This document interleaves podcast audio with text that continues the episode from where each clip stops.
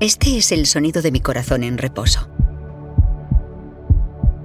Está latiendo a 65 pulsaciones por minuto.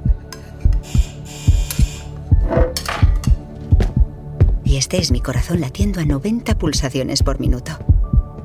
Me acabo de levantar de la silla para responder al telefonillo. Bueno, se ha hecho tarde y la tienda de abajo de mi casa está a punto de cerrar. Voy a ver si consigo comprar algo rápido. Como podéis escuchar, mi corazón late ya a 120 pulsaciones. Falta un rato para la hora de la cena, así que he decidido salir a correr. Por eso escuchamos a mi corazón ya en 140 pulsaciones por minuto. El corazón se adapta a las circunstancias. Cuando necesito más energía, late más rápido. Cuando estoy en reposo, ralentiza la marcha.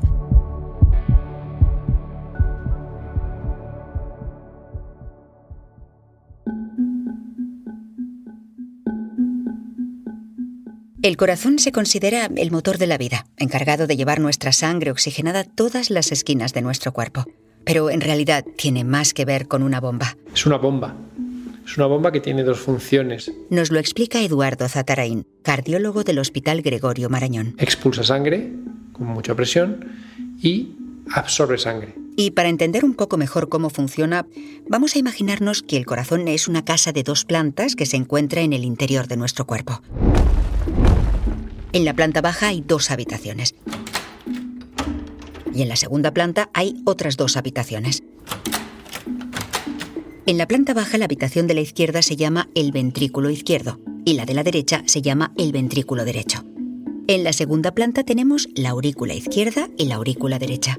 Y ahora vamos a viajar al interior de esta casa corazón acompañados por el doctor Zatarain. Lo hacemos imitando el viaje de la sangre por el cuerpo.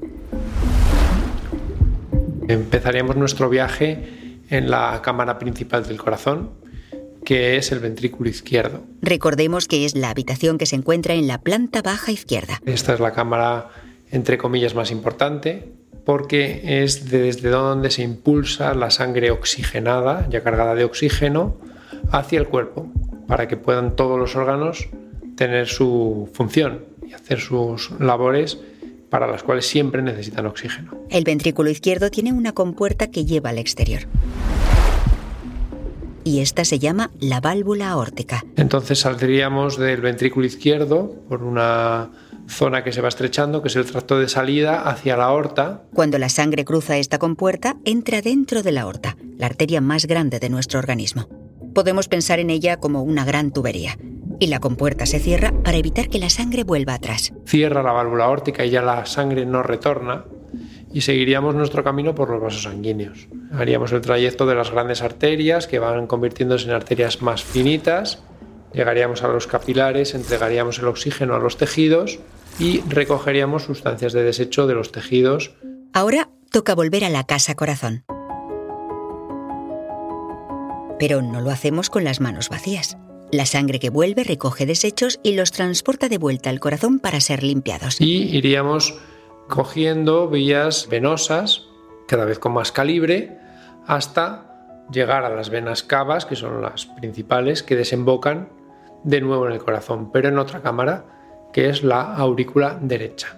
Estaríamos en el lado derecho del corazón. Hemos vuelto a casa a través de otras tuberías, las venas cavas, y ahora nos encontramos en la segunda planta a la derecha, la aurícula derecha. En esta habitación recibimos toda la sangre sin procesar. De aquí bajamos por las escaleras a la planta baja y cruzamos otra compuerta, la válvula tricúspide. Atravesaríamos la válvula tricúspide, llegaríamos al otro ventrículo, que es el ventrículo derecho, que mueve la sangre con mucha menos presión y envía esta sangre a los pulmones. Cuando la sangre atraviesa la válvula pulmonar, la válvula tricúspide se vuelve a cerrar la sangre ya no retorna y eso hace que lleguemos a recoger oxígeno de nuevo a los pulmones. Una vez que la sangre ya está oxigenada, volvemos a casa una vez más a través de otras tuberías, las venas pulmonares que conectan los pulmones con la aurícula izquierda. La habitación está situada en la segunda planta. Cuando la habitación se llena de sangre, se abre la válvula mitral que atravesamos para volver a caer al ventrículo izquierdo.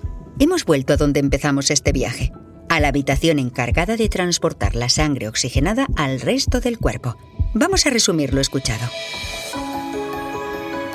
Nuestra casa corazón tiene cuatro habitaciones. La aurícula derecha e izquierda situada en la planta superior y ventrículo derecho e izquierdo situado en la planta baja.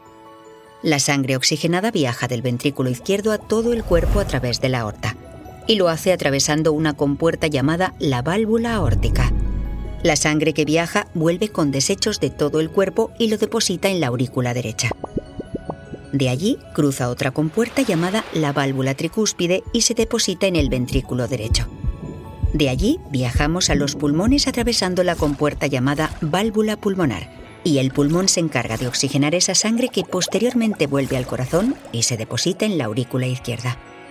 Finalmente atraviesa otra compuerta, la válvula mitral, para posarse en el ventrículo izquierdo antes de viajar de nuevo a todo el cuerpo con la sangre oxigenada.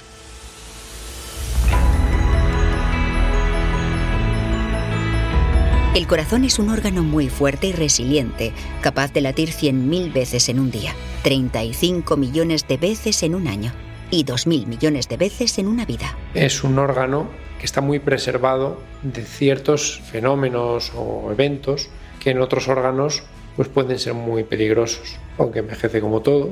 Hay gente muy mayor con corazones muy jóvenes. Y otra de las cosas que tiene es que es un órgano que inmunológicamente los glóbulos blancos lo atacan pocas veces. Pero esa fortaleza del órgano se debilita cuando no lo cuidamos. En el próximo capítulo hablaremos del caso real de un paciente que necesita cirugía e intentaremos explicar por qué la cirugía sigue siendo una terapia tan importante en los tratamientos de problemas cardíacos.